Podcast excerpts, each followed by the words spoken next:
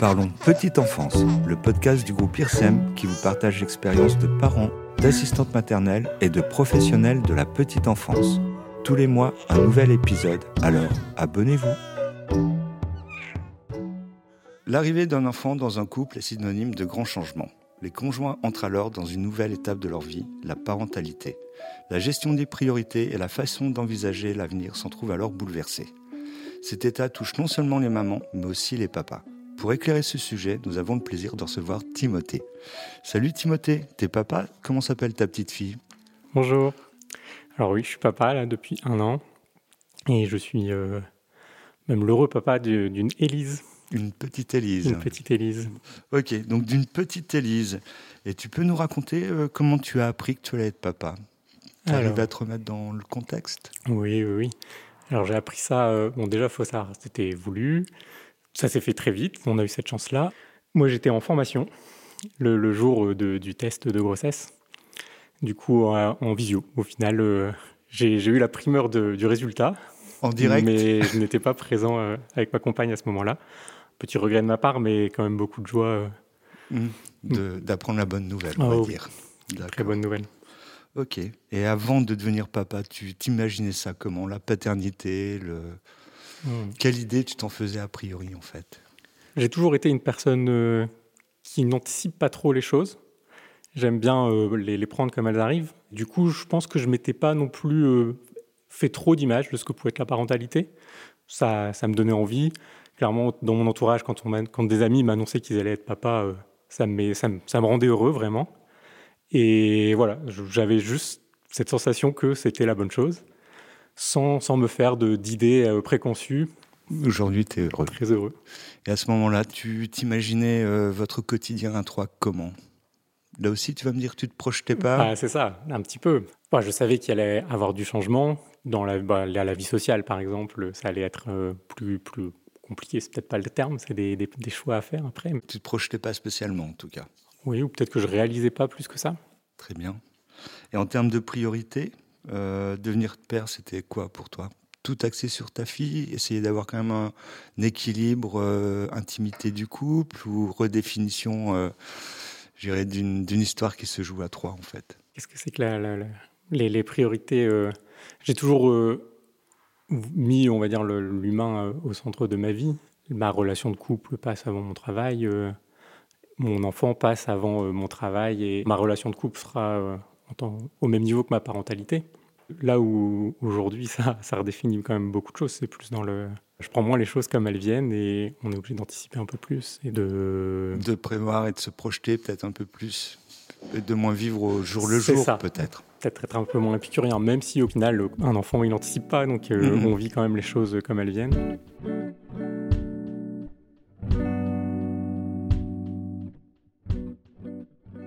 Aujourd'hui, le, oui, je suis une nouvelle personne, c'est le centre de ma vie et, et c'est ce, trio qu'on forme et, euh, et tout. D'accord. Et on parle souvent de baby blues pour les mamans. Tu penses aussi que les papas peuvent avoir le blues euh, Qu'as-tu euh, ressenti, toi? On y viendra peut-être un peu plus tard, mais l'arrivée a été compliquée. Clairement, ce n'était pas le, premier souci. Je, je, pense que même si je, je l'ai eu, je ne m'en suis pas rendu compte. Mais c'est vrai que maintenant, aujourd'hui, où les choses vont mieux, il y a, peut-être des regrets, enfin pas des regrets, c'est un, beaucoup trop grand mot, mais le, des, de temps en temps, on se dire que oui, en effet, euh, j'étais un peu plus libre avant. Mais bon, le mois d'avant, il n'avait pas ce bonheur-là. Ben oui. ok, les changements, euh, finalement, ils sont quand même plutôt positifs, malgré tout. Oui. On oublie sa vie euh, d'adolescent et d'étudiant. Et... Oui, c'est ça, et on recentre les choses sur des, des valeurs, des valeurs bon, bien plus importantes au final, en tout cas que moi j'estime bien plus importantes, et qui me rendent du coup bien plus heureux. Et des petits bonheurs au quotidien euh, plus intenses aussi. C'est ça, oui, bien sûr. Et justement, là, on va revenir un petit peu sur la naissance de ta fille. Je crois qu'elle est arrivée quand même avec, euh, dans des conditions particulières. Qu'as-tu à dire sur le sujet? C'est compliqué. Le comme ça de but en blanc. Le, oui, on a eu le, une arrivée euh, déjà un peu compliquée. Son état de santé qui s'est, on va dire, détérioré sur la première semaine. On a eu un transfert du coup en, réanimation euh, à Jeanne de Flandre, où du coup on est resté bah, deux mois au final. donc vraiment, on va dire une semaine, deux semaines de, soins vraiment intensifs et après un mois et demi de convalescence, où il fallait qu'elle reprenne un peu des forces pour pouvoir affronter l'extérieur, dirons-nous?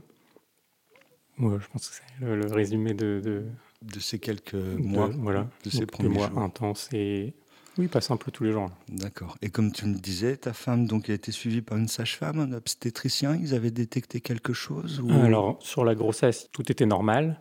Donc elle était suivie par euh, une gynécologue et à côté de ça, on a fait les cours de préparation à l'accouchement euh, avec une autre, avec une sage-femme à côté.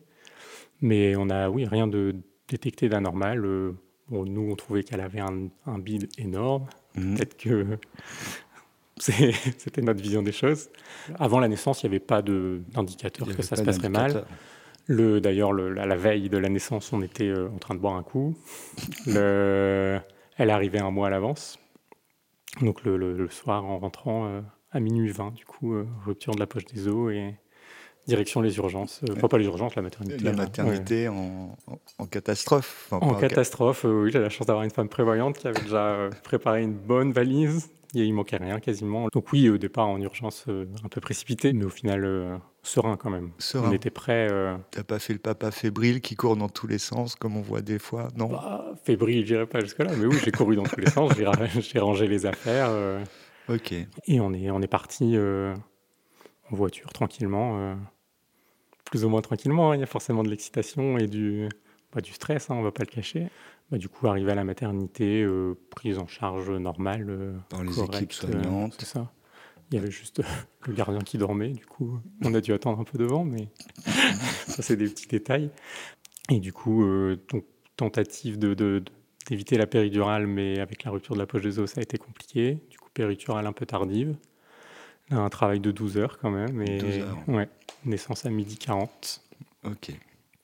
Ouais, voilà. Donc, un petit bébé qui est arrivé du coup pas en pleine forme, qui a dû avoir l'utilisation d'une ventouse et on a à peine eu le temps d'en profiter qu'elle partait directement euh, donc sous CPAP. Donc c'est un, appareil qui aide les poumons, on va dire, à se gonfler, qui peut rajouter un petit peu d'oxygène euh, dans, dans, l'air. Donc euh, oui, voilà, déjà un, début très très stressant auquel là clairement on ne s'attendait pas. Plus de ça, ma, compagne s'est retrouvée séparée de sa fille. Moi, j'ai eu la chance de pouvoir suivre ma fille, mais ma compagne, s'est retrouvée une heure, une heure et demie sans trop de nouvelles, un petit peu perdu. C'était oui, un peu traumatisant. Et oui, du coup, un début de vie euh, déjà euh, complexe. Du coup, on a fait 48 euh, heures en, néonat, le, avec des équipes très compétentes, vraiment qui, qui nous rassuraient, qui, qui faisaient tout pour que ça se passe bien. On a pu descendre un lit dans les services qui n'étaient pas forcément prévus pour. On a pu rester sur place, dormir à deux là. Et vous avez dormi donc avec euh, votre petite, j'allais dire en couveuse, c'est pas une couveuse. Pas vraiment une couveuse, mais elle était vraiment dans un, un, lit médicalisé à côté. Euh, avec euh, bah, toujours le CPAP. Du coup, là, on voyait pas sa tête bah complètement. Le, je me souviens avoir été presque plus ému de la prendre la première fois sans, sans son masque, sans, ouais, que vraiment le jour de la naissance. Le jour de la bah, naissance. Je l'ai pas eu dans les bras. Ouais, ça, pour moi, c'est là le, où j'ai vraiment ouais, où j'avais ma fille dans les mains. Quoi. On est resté 48 heures en néonat, après on est, on est passé en maternité. Elise avait besoin de reprendre des forces et elle avait encore un peu du mal à se nourrir toute seule. Nous, en tant que parents, on sentait qu'il y avait quelque chose qui allait pas, que je sais pas comment dire, elle était pas, elle avait pas de tonus. Elle n'était pas tonique et, voilà. peut-être l'instinct parental qui fait que vous vous rendiez compte. Et au quotidien, on nous trouvait des excuses, on nous rassurait. Euh, je pense qu'on passait pour des parents très stressés ce qui n'était pas forcément euh, le, le, cas. Je pense qu'on avait une vraie raison de stresser. Bon, il s'avère que oui. Euh, donc au bout d'une semaine, euh, son état a dégringolé d'un coup et on a été transféré bah, en urgence à Jeanne de Flandre à Lille.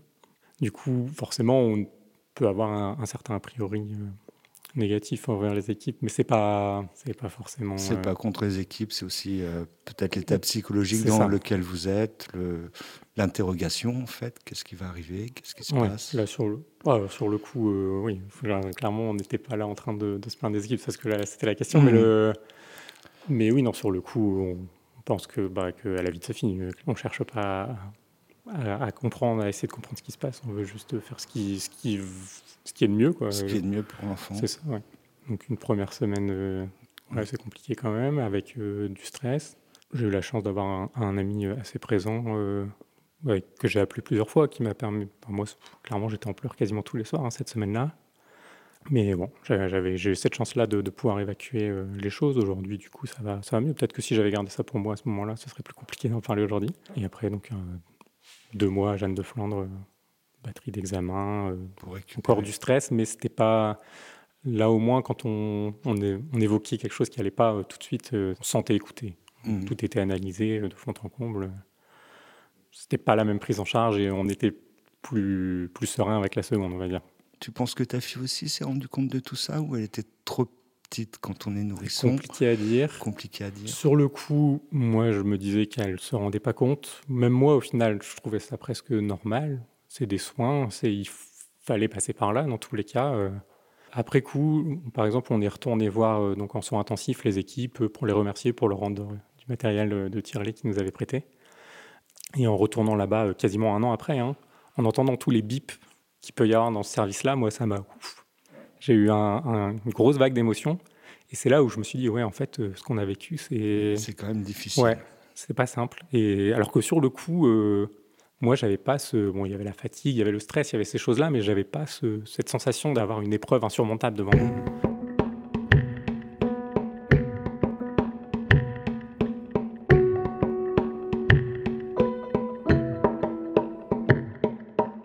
A cette chance-là, euh, en tout cas en France, d'avoir un, congé paternité déjà assez mmh. conséquent. Et euh, un, rallongement, enfin, c'est pas un rallongement, c'est un autre congé qui s'appelle accueil de l'enfant hospitalisé qui, qui, démarre euh, techniquement après le quatrième jour de congé paternité si l'enfant est toujours à l'hôpital. C'est 28 jours complémentaires, hein, donc j'ai pu utiliser complètement au final.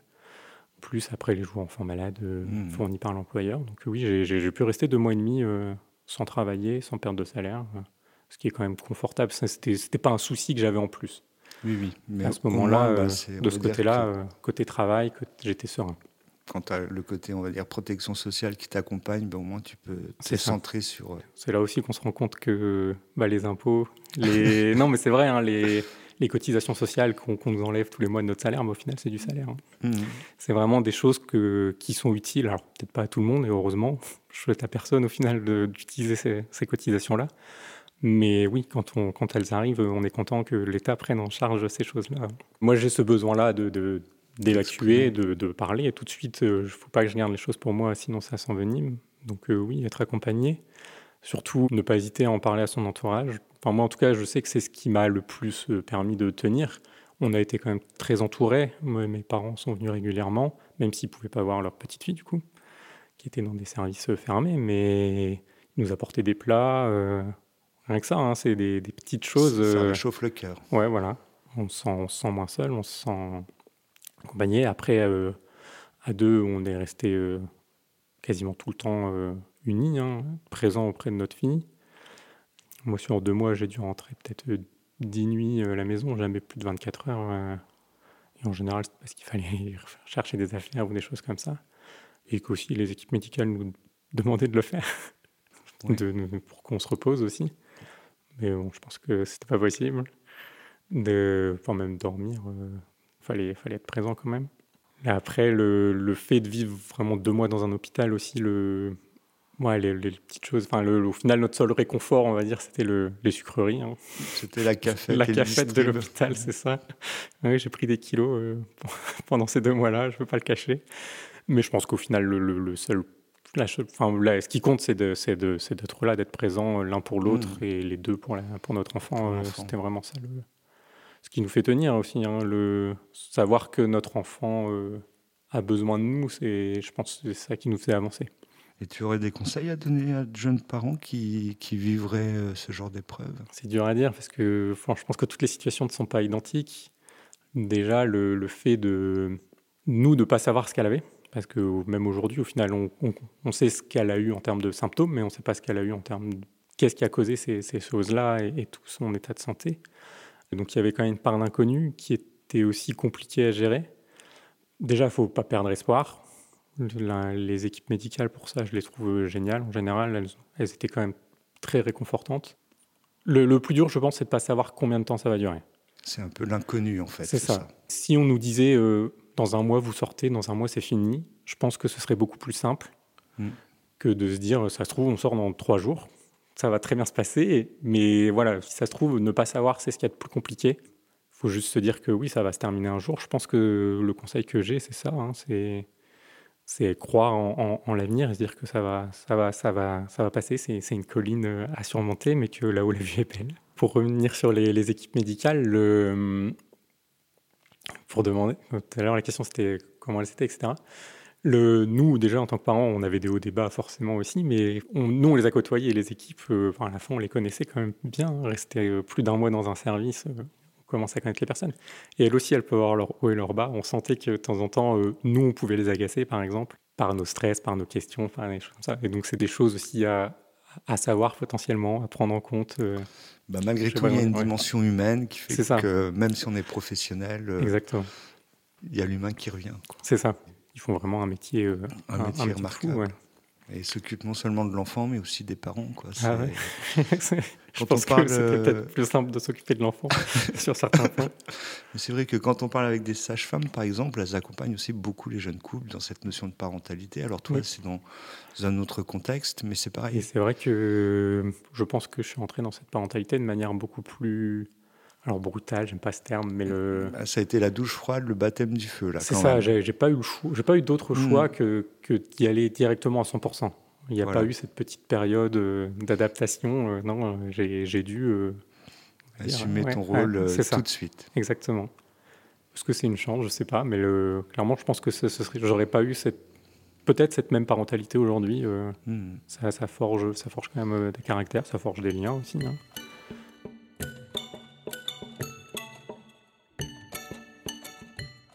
Vous, en tant que couple, comment avez-vous vécu cette épreuve? Parce que finalement, la grossesse s'est bien passée, l'annonce était sympa, l'arrivée un petit peu rapide. On pourrait dire avoir des a priori, on pourrait dire c'est presque quelque chose qui peut détruire, tu vois, plutôt que de renforcer. Oui, je pense que ça pourrait vraiment euh, détruire certains couples. Hein. C'est quand même une épreuve euh, difficile, ouais, psychologique euh, importante où on est à un niveau de, défense là où quand on est dans un état, on va dire, un peu plus reposé ou des choses comme ça, on arrive à prendre sur nous certaines choses.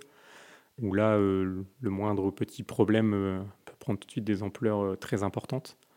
Alors on a cette chance-là, nous, d'être tous les deux plutôt à ne pas nous enflammer directement et, et à prendre un peu de recul sur les choses, même si forcément c'était plus compliqué pendant ces deux mois-là. Mais le, oui, du coup, ça nous a quand même renforcé. On s'est vraiment je pense, ouvert euh, émotionnellement euh, comme jamais. Enfin, Encore plus qu'avant, peut-être. On était clairement nous-mêmes vis-à-vis de l'un de l'autre, même vulnérables, vraiment, c'est le, terme. On était vulnérables tous les deux et, et ça nous a renforcés. Mmh. sans cette espèce de masque social qu'on peut avoir dans les rapports du quotidien. Même, en, même en couple, au final. Même en couple, il y a toujours un paraître, en fait, quelque part, ou une stature. Oui, ou des, oui, les, des carcans sociaux, euh, mm. l'homme protecteur par exemple, ou des choses comme ça, où là, bon, clairement, euh, c'était plus le cas. Puis euh, moi, en plus de ça, vis-à-vis de ma fille, je, n'avais aucun pouvoir hein, de, protection, j'avais juste un pouvoir de, réconfort, on va dire. Puis pareil vis-à-vis de ma femme, on était vraiment juste là pour se réconforter l'un l'autre et, et faire en sorte de, passer cette épreuve à deux, mais on ne pouvait pas guérir. Euh, on ne pouvait pas faire en sorte que, que ce, cette, la situation s'arrête. C'était pas de notre fait. Pas on pouvait juste faire en sorte qu'elle de mieux la supporter. Et donc, vous, vous qu'avez-vous fait pour vous soutenir mutuellement? On revient un peu sur ce qu'on se disait avant, c'est la, la, présence. Hein. Je pense que le, fait d'avoir été là euh, tout le temps, ça a été le, le, le meilleur moyen de, de, de, ne pas, de ne pas craquer. Et indirectement aussi le fait de prendre quand même quelques petites pauses hein, de, de pouvoir s'éloigner euh, le peu de fois où on l'a fait, ça permet aussi de, de justement un petit peu quand même. Hein. Oui, et puis aussi de réaliser que l'importance qu'on a euh, d'être avec l'autre euh, et la chance au final de, de pouvoir compter sur l'autre. T'envisages comment l'avenir en fait? L'avenir, je l'envisage très bien. Aujourd'hui, aujourd'hui, tout va bien. Élise est en pleine forme. On aurait même envie d'avoir un deuxième enfant ça, viendra certainement plus tard. Je pense qu'il y a encore des, blessures à guérir euh, des, des plaies à, à, cicatriser, mais le. Oui, ça viendra. C'est dans les projets à plus ou moins long terme, en tout cas. Exactement. Et Elise, alors, c'est qui qui s'en occupe? Ça se passe comment? Ah. Le mode de garde, les, les, les tatis, les asthmates, les grands-parents? Alors, au début, on voulait une place en crèche qui était compliquée euh, à, trouver. Donc, on a cherché une, nounou. On a la, chance d'avoir une petite ferme euh, de centre-ville avec bah, la fermière qui connaît beaucoup de monde, du coup. On lui, a, posé la question. Elle nous avait conseillé une première nounou qui n'avait pas de disponibilité, qui nous en a conseillé une seconde. Et voilà, c'était la, seule nounou qu'on a rencontrée vraiment et euh, ça s'est très bien passé. Le courant s'est très bien passé. Et du coup, euh, elle garde Elise trois jours par semaine. Et elle a même bah, du coup suivi un peu l'histoire d'Elise. Elle a été.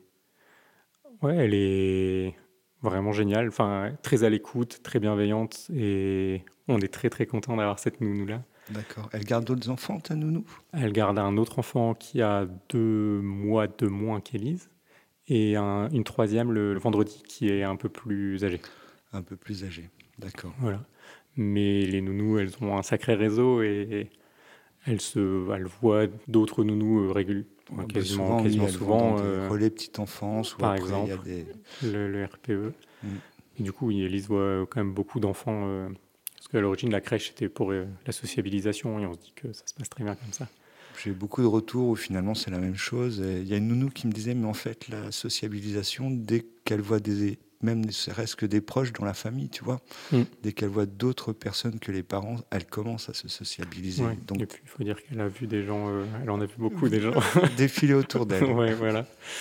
peut-être aussi que ça va participer, pour répondre à la question tout à l'heure, ça va participer à son, mm. à son comportement. Là, aujourd'hui, elle est plutôt sociale, elle aime bien, bien voir les gens, bien voir surtout les, les, enfants.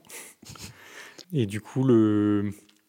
toujours sur les modes de garde, donc elle est trois jours chez Nounou et elle, euh, il y a un, jour par semaine où c'est ma femme qui s'en occupe. Et après, le, mercredi, euh, c'est des mix entre les grands-parents et moi. D'accord. J'ai le droit à ma journée quand même privilégiée avec ma fille euh, une fois par mois. Ok. Et quelle relation justement t'entretiens avec ta fille en fait? Euh, Super protecteur, tu la laisses faire un petit peu tout ah, Non, je suis pas protecteur, je suis plutôt euh, vas-y explore. De base, j'ai ce tempérament-là, moi aussi j'aime bien explorer, je suis très curieux. Donc euh, non, je vais pas, je vais pas la brider là-dessus.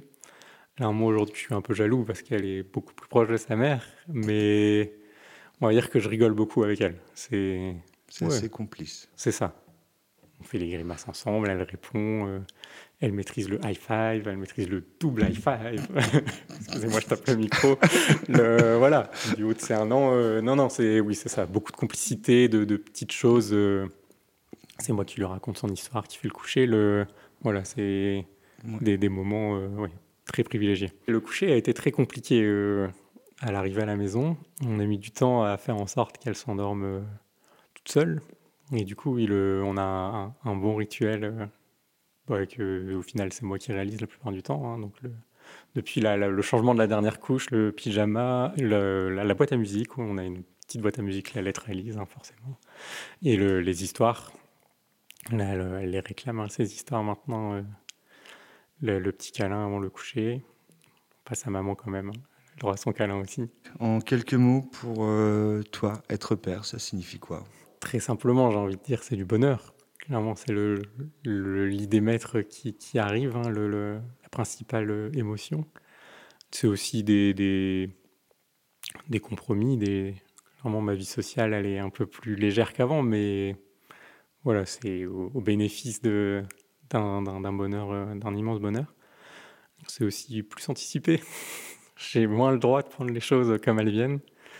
Le, oui, là, clairement, je vous chose qui m'arrivait jamais, mais je, je, je, vois quasiment à 18 ans, 20 ans, euh, il y a des choses anticipées dans la, dans la vie d'un enfant et tu penses déjà à l'adolescence et aux études de ta fille? Ah oui, clairement. Oh là là, bah, t'as changé alors du coup.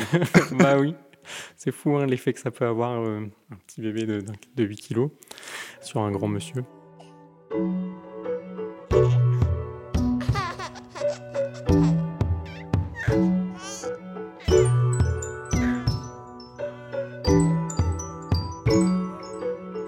Parlons petite enfance. un podcast du groupe IRSEM.